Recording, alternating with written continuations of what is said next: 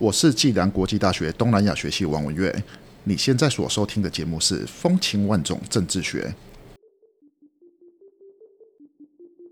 欢迎收听由国立中正大学政治学系为您提供的《风情万种政治学》。本节目将介绍各种有趣的政治学研究，挑战您对于政治学的想象。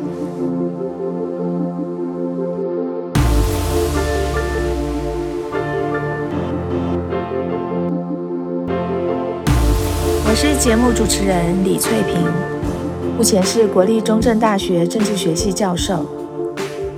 在每一集的节目中，我们将把长时间埋首于研究工作的学者们拉出研究室，给他一杯茶，甚至一杯酒，让他跟我们畅谈好玩的研究。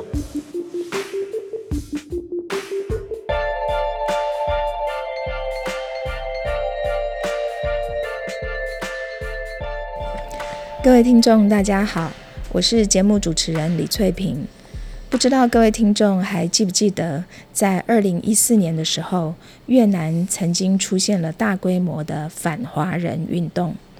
当时许多当地的台商深受其害，特别是在中国企业跟台商工厂聚集的南部省份，都成了排华运动示威抗议的热点。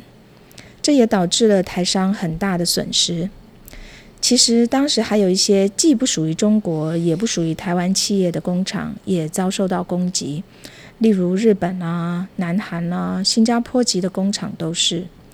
当时中国还撤侨，所以有些工厂还被迫停工，损失很惨重。那为什么越南会有排华运动呢？其实，如果我们从历史的脉络来看，排华运动就是一种来自于排斥中国的民族主义。但是为什么越南会酝酿出一种反中的民族主义呢？越南政府在面对这种反中的民族主义的时候，采取的又是怎么样的态度呢？是压制吗？还是支持？还是把它当做一种工具呢？今天我们就来探索一下这些问题的答案。而且今天的特别来宾还要透过两个实际的事件来告诉我们越南政府如何处理社会中弥漫的民族主义。一个事件是中国在越南中部的高原地区开铝矿所产生的争议，另一个是中国在南海执行石油与天然气的探勘开发所引发的争议。在我们今天进入这个主题之前，先介绍今天的特别来宾，也就是暨南大学东南亚学系王文月老师。王老师，要不要先跟我们的听众问声好？呃，各位听众大家好，非常感谢那个李翠萍老师的邀请。就这么短啦？啊，还是我要多讲几句？呃，我我先冒昧问一下那个王老师，您的那个口音有点特别，您是？呃，这个问题其实在我成长过程时常被拿来提。那我后来就发现说，我的口音搞不好是从我妈那边遗传过来的，但是其实我妈是湖尾那边的人。啊，你是台湾小孩吗？对。我从刚跟您讲话，我就觉得，哎，你你之所以会研究东南亚，是不是跟东南亚有什么渊源？哦，一点渊源都没有。我的天！不过这口音，我到那个东南亚去的时候，当地人觉得我比较亲切。对啊，我觉得有点新加坡的味道，哎。对，就是马来西亚、新加坡那边的口音非常接近。OK，好好，那我们言归正传。好。说实在的，我在读王老师这篇文章的时候，觉得读的有点头晕呐，因为里面有太多的历史需要梳理清楚。那当然，王老师的功力很好，在文章中已经把历史讲得很清楚了。但是我的功力很差，我花了蛮多的时间研读，才逐渐了解中国跟越南之间的这个爱恨情仇哈。所以我很好奇的是，王老师为什么会有兴趣研究越南呢？还有就是了解越南这件事情对于台湾的重要性是什么？好，那我要讲就是说，台湾目前跟越南的关系哈，呃，其实是非常的密切。诶，我不知道李老师小时候有没有那个经验哈，就是说小时候我们有看一种节目叫三台联播，嗯，那三台联播是冷战时期的一个产物嘛。然后我记得小时候我们有看那个什么蓝海写书啊，啊，有有有，哦，阮天仇嘛，那是一个虚构的故事嘛，嗯，就说他们那个因为越南沦陷以后，然后他被放在一个那个摊板上，然后要离开越南。然后全船的人都死光了，然后他用他身上的血写了一本万言书嘛，就是蓝海对写书的故事嘛。对对，那是假的，对不对？那是假的，哦，哎，他流光身上的血也不可能写出一本书嘛。有有有，这种这种事情就是我我们成长生命过程里面的这一些那个国际冷战史在我们身上的印记嘛。啊对对啊，呃，我们大众的认知有很多事情都是假的，但是习焉不查啦，就是你不要去嗯追究它的话，你就活在虚假世界里面嘛。对，对对对那其实政治学者也是一样嘛。对我们接触到的这些历史啊，然后你我们政治学者很少去做历史学家反侦查的动作嘛。对那所以说，我们听了人家，实际上有时候聊一聊，我们很多政治学者认知也都是建立在虚假的前提之上嘛。对对，那会使得说我们对于说政治的判断，还有说我们对于我们自己的情感，就出现很大的怀疑啊。嗯哼那呃，我我要研究越南，其实也是有个典故啦，就是说，我本身是先做日本政治经济的，嗯啊。对，然后后来因缘机会，我到了东南亚学系。啊那这个东南亚学系，suppose 每一个学者都要 focus 在一个国家嘛。当时觉得说越南在整个投资上面，尤其在嗯整个国际经济的发展上面，是一个非常重要的角色。对。那所以说我有一部分的那个研究，就是研究这个外资投资越南的部分。，OK，对，一研究下去就发现说，我对越南的认知过于浅薄。嘿，因为实际上这二十年来，台湾跟越南双方的交流，不管是透过婚姻啊、求学啊、工作啊，双方的往来往来，无论是在台湾的越南人，或者是在越南的台湾人，其实人数都是那个都是有极快的速度在成长嘛。尤其是我们在学校教书，那我们学校里面的越南同学，嗯，呃，现在在我们台湾的就业市场简直是炙手可热。所以说，我们现在越南在台湾的角色，已经从过往的好像是这个婚配移工的这个地位，好像逐渐变成台湾新的一个人才的来源。OK，对、对，然后再加上说，我们这几年那个呃，二零一六年以后，很多的台商都是把他的投资转单到东南亚去。哦那越南是其中一个最重要的那个转移地点。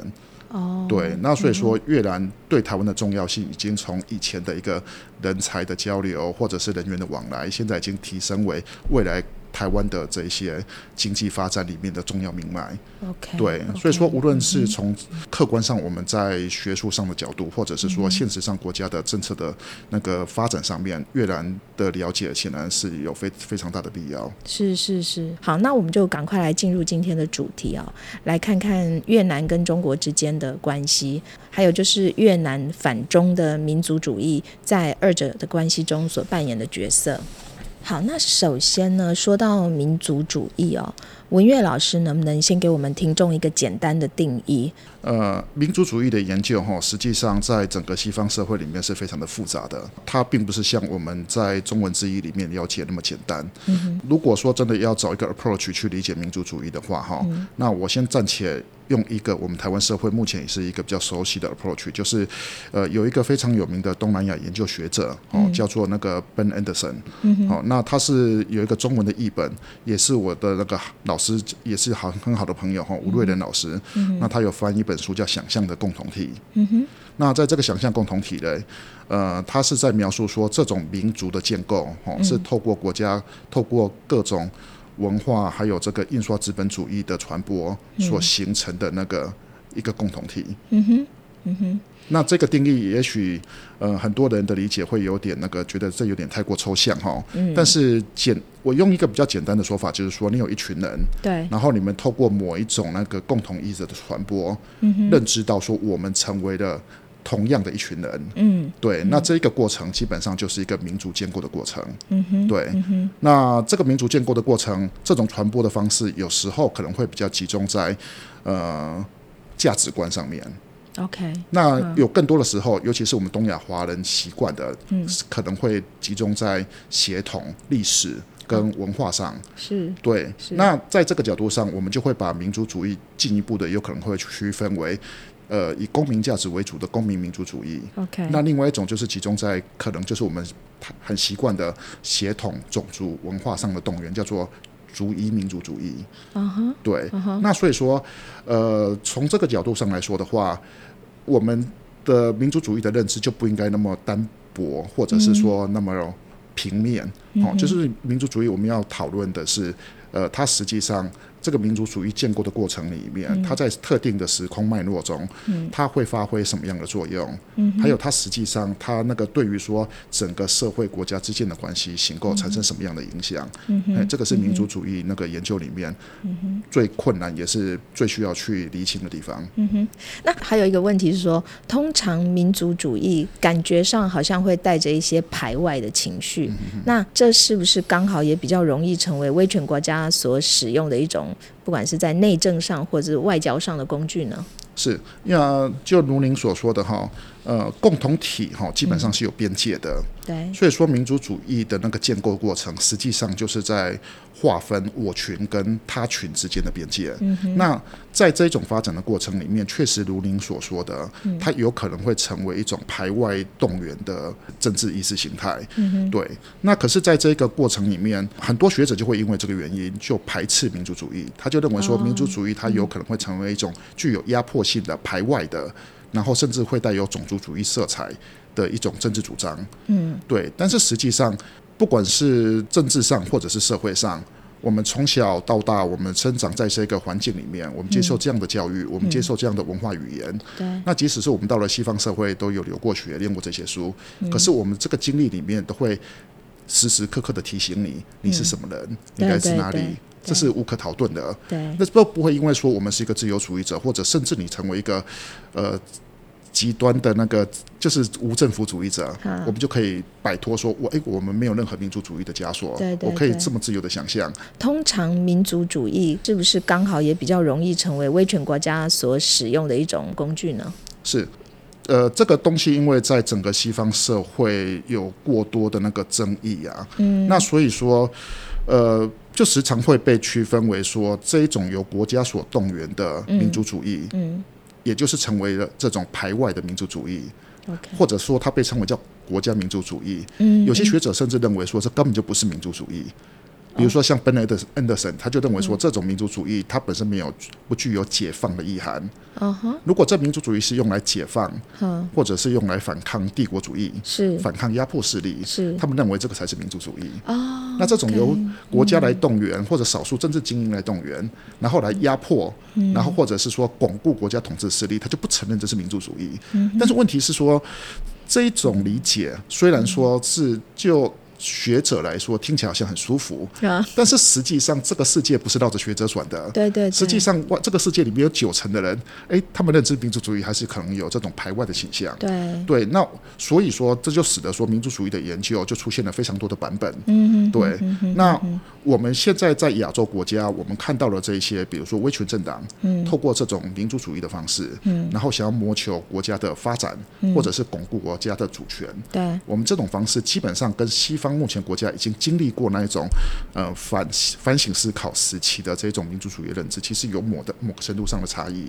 OK，对，那这也是我们在理解亚洲的民族主义的时候，必须要把这个历史脉络放进来，对，放进来，我们才能够避免说。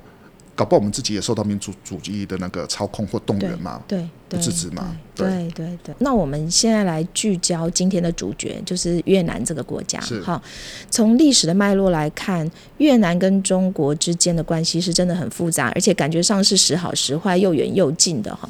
光是那个前越南民主共和国，也就是当时的北越，他们的这个总理胡志明哈，他曾经对呃中国所说过的一些话呢，就前后差异很大。例如在您的文章里面有提到说，这个还蛮有趣。呃，一九四六年的时候，胡志明曾经说过：“宁可闻法国人的屁五年，也不要吃中国人的屎一辈子。”这个那个说的很直白。但是呢，他也曾经在一九六三年刘少奇访问越南的时候，胡志明也说了一句话，那就是“越中情谊深”。同志加兄弟，哈，越南跟中国的情谊很深，就像同志跟兄弟，哈，同志加上兄弟这样子。那而且这句话也成了中国国家主席习近平他在强调中越友好关系的时候常常会引述的话，哈。所以能不能请文月老师帮我们梳理一下？越南民族主义中的中国元素。那首先，我们先来谈一下越南建国前，好像民族主义就已经开始发展，但是当时掺杂了很多不同的意识形态，对不对？是。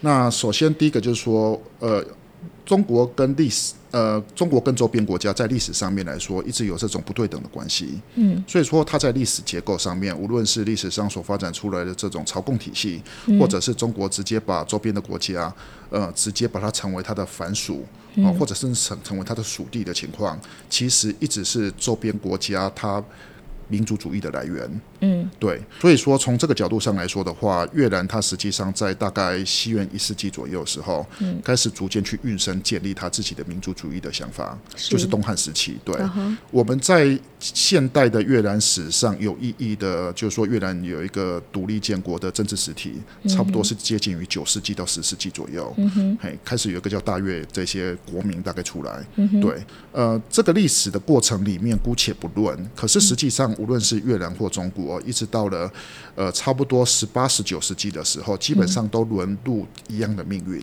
，OK 就是西方的列强来殖民嘛。OK，对，那所以说在呃近代的民族主义的起源，大概都是十八、十九世纪的时候。嗯那时候很多的越南或者是这个中国的民族主义者，哦，他们想的事情基本上都是一样的，嗯就是希望说可以这个团结同胞，然后驱逐那个外来的这些殖民势力。是，对，在这个历史背景之下，哈、嗯。中国跟越南的那个民族主义者，他们合作的方式就复杂了起来。对，有一派呢是这个右派的民族主义者，好，哦，这派的右民族主义者是台湾人最熟悉的，就是嗯像这个孙中山啊，哦。或者是这个，就是基本上这被称为叫右派的民族主义者。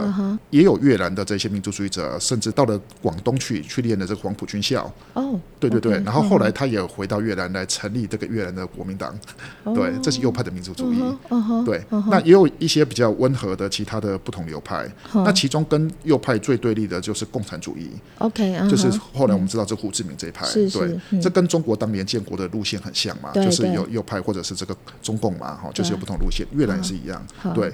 他的问题是说，在这一个过程里面，整个越南的历史在越南全国统一之后，嗯已经被共产党给改写了，就变成一个好像是共产党版本的历史。呀对，那这个嗯历史变成说，实际上我们跟越南的这些同学，或者是我们跟越南的学者，嗯我们在谈交谈接触的时候，嗯，哎，他们的史观跟越南境外的越南人所讲的历史是不一样的，不一样的哦，是不一样的。对哼，那所以说，在这个情况下，就会造成说，实际上我们在研究越南的民族主义，嗯或者是越南历史的叙事上面的时候，我们要很非常小心的去区辨这些不同的史观跟不同的历史诠释。对，嗯哼，所以在越南以外的学者跟在越南境内的大家的史观其实不太一样。是。特别是说，在美国的越南学者有很多是当年为了逃避共产主义，所以说移民到美国去的学者，因为他们有这样子的那个冷战中的脉络，嗯哼，所以说很多移民到美国的这些越南越南同胞，有可能非常的痛恨共产共党。产党对，嗯那这也使得说。在我们在阅读这些不同的作品的时候，不可以嗯 take for granted，、我们必须要去区别他们实际上是不是有他的政治立场。是是是，哦，对对，当然，嗯哼。那么越南从建国之后到冷战时期，它跟中国之间的关系出现了哪些变化？越南跟中共之间的关系，哈，基本上是很复杂的。嗯哼，对，第一个就是说，呃，胡志明跟中共早一辈的这个建国元老，嗯。哦，包括毛泽东啊、周恩来啊，他们的辈分是差不多是同辈的。嗯哼，对，哦，那甚至是胡志明，因为他比较早期，他比较早进入共产国际，嗯。所以说他才还在共产国际中的辈分可能还甚至更资深一点。哦，对，尽管是如此哈，嗯在早期，因为他们的他们有共同敌人嘛，对这共同敌人就是要推翻这个帝国主义嘛。嗯哼，那反过来来讲，次要敌人就是要斗争右派的民族主义。哦，OK，OK，Yeah Yeah，哈哈，呀，基本上在这个二战之前，中共跟越共的关系是非常密切的。OK，但是中共它比较早建国成功，那建国成功以后，那个中共就吃了很多越南的豆腐。OK，哎，嗯。这些豆腐包括说这个，呃，双边一些有争议的岛屿哈，主要是像这个南沙西沙群岛嗯啊哼，哎，这些中共就把它收归是它的它的那个领土范围。OK，哎，嗯。那他也不管那个越共的感受。OK，哦，那另外一个就是说，越共他在那个他在斗争的过程里面，实际上他很早就把他的势力进进入到这个呃辽国跟柬埔寨。嗯哼，所以说中南半岛上面共产势力理论上应该是要由越共来主导的。是对，但是实际上在后来的国际的谈判中，关于说辽国跟柬埔寨的谈判上面来说，呃，当时中共他就支持西方国家的立场，认为越共不不要去干预辽国跟柬埔寨的独立。了解，对，那所以说越共，因为他在当时还要从事跟美国之间的这个斗争嘛，嗯。所以他只好吞下去，啊哦，他也不做声。对，那不做声，中共的立场就是说，越共已经接受了这个中共的立场，嗯。但是实际上这件事情在越共的内部一直有非常非常多的争论。哦，对，那实际上到了一九七零年代的时候，那越共大概整个国内的那个政治局势大概已经控制住了。嗯哼，那他跟中共的矛盾就越来越大，就台面化。啊，那甚至在一九七二年的时候，那时候发生一件非常重要的事情，嗯就是中共它跟美国的关系正常化。嗯哼，那这件事情在整个共产国际中，等于是背叛了共产国际。对对，所以从一九七二年以后，中共跟越共的关系就急转直下。哦，那甚至到了一九七八年以后，哈。越共跟中共之间还因为边界的问题，打了将近十年的边界战争。对，所以说实际上从这个角度上来说，你可以看得出来说，越共它在建国建国的过程里面，为了要呃先达成他主要的政治目的，嗯。那他跟中共的关系嗯。从一个合作，嗯，然后隐忍，对，然后到全面性的决裂，嗯哼还是有不同阶段的那个变化。啊对 OK，好，那我们再来谈谈后冷战时期。对好，好像这个时候反中的这个民族主义好像就死灰复燃了。那为什么呢？呃，这个里面有两个复杂的地方啊。第一个地方是在于说，共产主义本质上应该都不相信民族主义。嗯对，因为共产主义他们认为说，这个民族主义只是这些右派资本家要来动员广大群众的精神上的麻醉剂啊。，OK，可是实际上，越南的共产主义者，或者是中国的共产主义者，实际上有没有真的摆脱民族主义？一般我们的看法是认为没有嘛。对。可是因为这个西方的马克思的说法就认为说，民族主义基本上是虚假的嘛。对。那所以说，共产党就是一边又要动员民族主义，对，一边呢又要把民族主义给工具化。嗯哼，对，那到底什么时候要动员民族主义，什么时候要把民民族主义给工具化呢？就跟当时的政治情势有关系。OK，对。yeah，那如果说他实际上他的生存出现问题的时候，它就会进行民族主义的动员。对那如果说他的统治是稳固的时候，他就会压制民族主义，或者是会去宣传一个他的版本版版本的民族主义。他的版本的民族主义。对对嗯哼哼哼。好，那接下来我们就来谈谈这两个颇具争议性的事件。好，首先就请文渊老师跟我们讲一下中国在越南中部那个高原地区开铝矿的这件事，当时好像引起了民间很大的不满。那越南政府在那个时候对于民间这种不满的情绪是采取什么样的态度呢？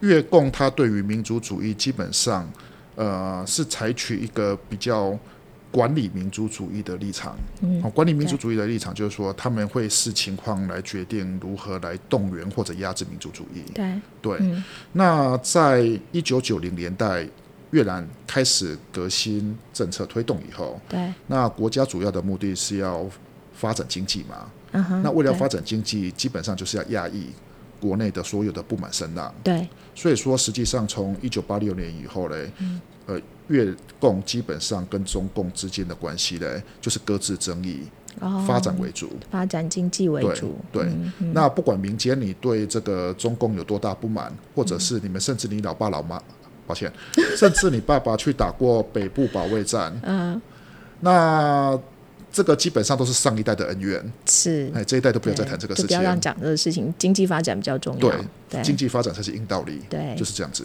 那问题是说，到了二零零六零七那时候哈，呃，很多中越之间的问题就逐渐台面化。又台面化了。对对对，这些台面化是包括说那个，比如说，呃，有渔船在二零零五年，然后后来被那个呃被中共的海警船然后给撞翻。哦，那死了非常多人。这种事情其实说实在话一直都有发生过，但是呃，基本上为了这个双边的发展，哦，都是被压抑的、被管制的。OK，哎，但是到了二零零五零七的时候，这些问题加上那个国内的很多呃二十年的发展过程中的社会矛盾，逐渐成为一个社会问题了。嗯哼，对，然后所以说那时候整个二零零七年以后，嗯。反中情绪就变成很多越南社会对于共产党统治部门的出口。哦他不直接去反对共产党。他是透过我反对反中的民族主义的动员啊。来发泄他的不满。哦，那嗯。越共对于这种情势的变化，实际上一概采取压制态度。嗯哼，但是这个压制态度到了铝土矿这个事件的时候，嗯。发这个是一个非常重要的转捩点。嗯哼，对，因为在铝土矿这个事件，它主要发展的地方呢、是越南国安里面有争议的地点，嗯就是在越南的西部西缘，或者是我们一般外界所讲的中部高原地带。啊哈，这个地带基本上是越南跟柬埔寨那个交界点。，OK，对，嗯那在这一段有非常多的少数族群在那边，等于是越南那个边界国防上面非常重要的那个据点。，OK，对，嗯当年中国开始在这个地区来投资的过程里面，它也带入了它的中国模式。那中国模式呢，就是说，呃，中国设计、中国制造，嗯，中国工人对对，就是移入了大量的中国劳工进去，？OK，那也不不给当地创造任何的工作机会。嗯哼，那在这种情况之下，越南本来社会就有这种与中国之间的矛盾，对。那再加上越南的这个国安边界大量的都有那个中国的这一些呃国营公司啊，在那边进行开采，嗯哼，所以说呃越南国内或者是党内嗯。对于社会不满或者是对于中国不满的情绪就汇集在一起。啊，那从那个时候开始就开始有非常多的这种呃，我在文章中有提到哈，无论是这些呃知识分子对，啊，或者是说曾经参加过这个革命的老老前辈，是，像吴元甲将军，嗯哼，那基本上都一一接二连三的来发言反对。嗯那这件事情到了最后，就变成说越共他有点无法镇压的那个反对声浪。压不下去了，对，嗯。那所以说他对这件事情的处理，呃，是一个转捩点，让他意识到说，他一开始对于这个民族主义还想要透过一种镇压的方式，对，好、来压抑整个社会的那个不满。到了后来，他发现说，这个民族主义已经成为了民间社会对于现实不满的出口。对，呃，他就采取一个比较怀柔，然后比较缓和的方式。嗯对，那尽管说他实际上还是有把一些比较主要的异议分子，好、有主要是民间的，有有抓起来，有抓起来，对、嗯对，但但是实际上并没有出现这种像过往大规模的镇压。嗯，对，嗯那所以说从这件事情开始，后来的几年，越南国内的民族主义越演越烈，所以说我们要理解说越南的呃这十几年来这种反中情绪的变化，嗯哼。对，那铝土矿事件是一个非常重要的那个起点。哦，OK，您的文章有提到说，中国在那个南海执行石油跟天然气的探勘开发这件事哦，还引发了所谓的海洋的民族主义。是那这是怎么回事呢？当时政府的态度又是如何呢？中国的石油公司嘛，嗯然后它有一个石油呃探钻井哈，就是海洋石油九八一号。是，对，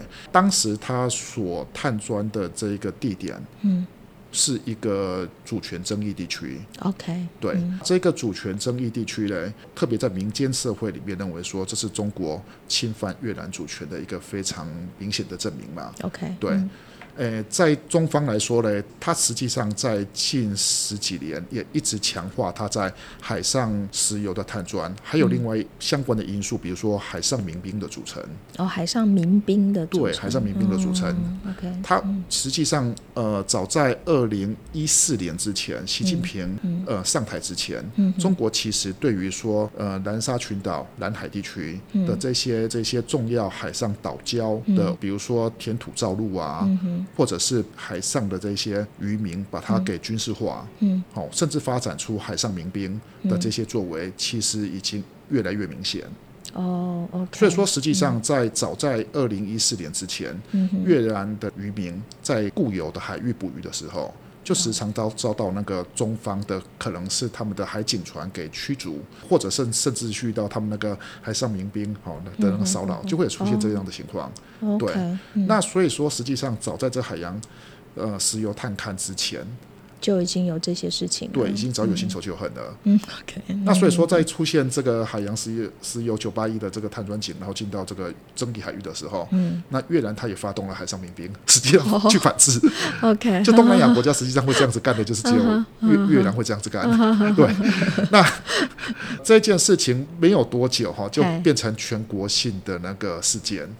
是媒体也推波助澜吗？对对对，媒体也推哦波助澜。哦。对，在那一年哈，嘿。那个基本上就是每个礼拜都会有示威游行啊。哦，是啊，对对对，然后后来到了五一三哈，这个时间就开始在头顿，还有在这个平阳的一些那个工业区就开始出现攻击工厂的事件。就是那个二零一四年的那个我们说的排华运动，是。五五五月十三号那个，是是是。哦，就就就是您刚才所说的。好好好。那五一三这个数字哈，嗯。对于听众朋友可能不见得很了解。是。五一三对于东南亚华人来说是一个塔布的日子。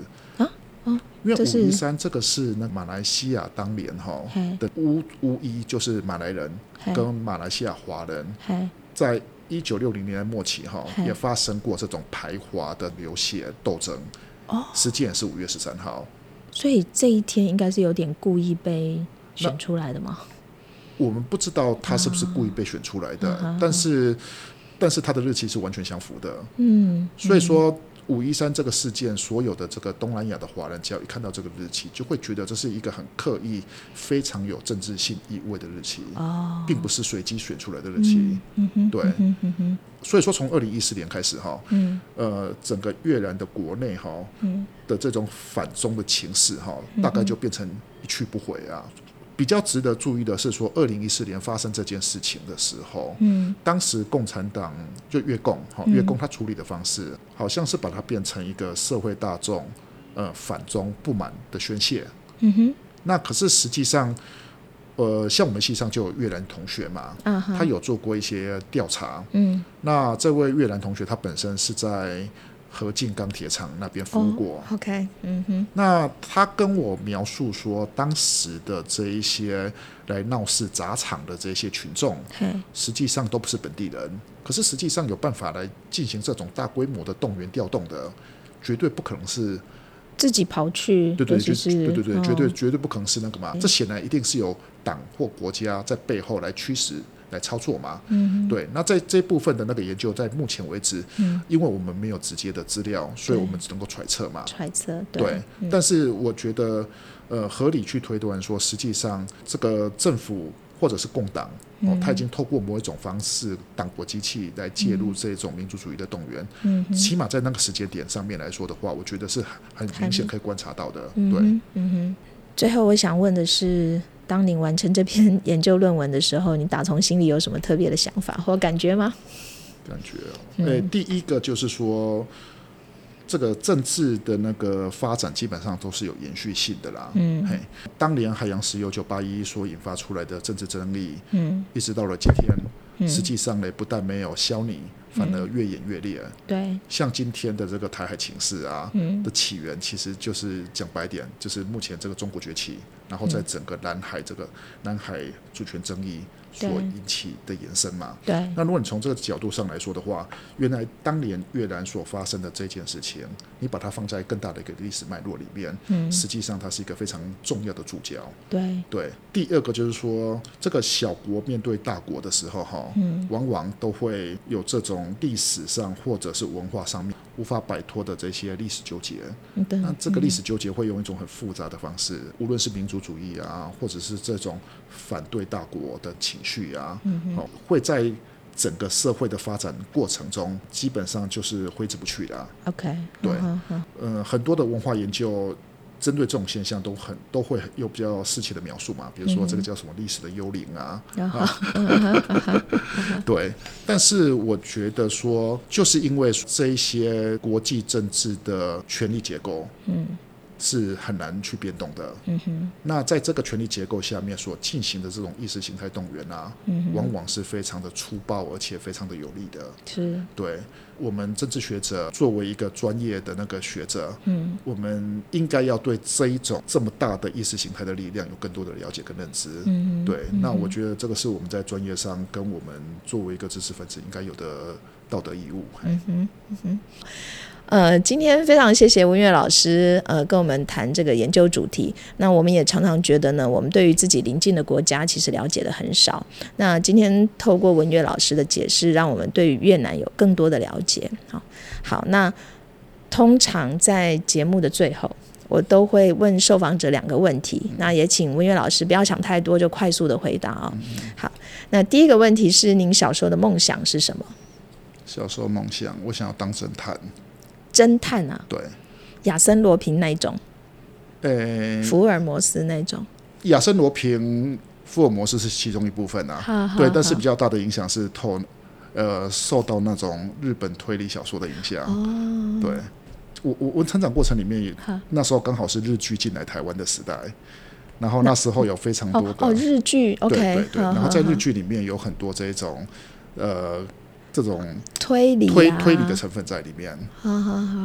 我们小时候日剧开始进来，我我印象最深的是《东京爱情故事》。东京爱情故事进来的时候，基本上已经差不多是九零年代了，啊那时候已经是有线电视发展比较完整的时候。对对对，对可是更早期，哦，你讲的是更早啊？更早期那时候刚刚进来的时候，是那一种很多地下在流传的那一个，比如说祖母马场的摔跤啊，那个我就不知道。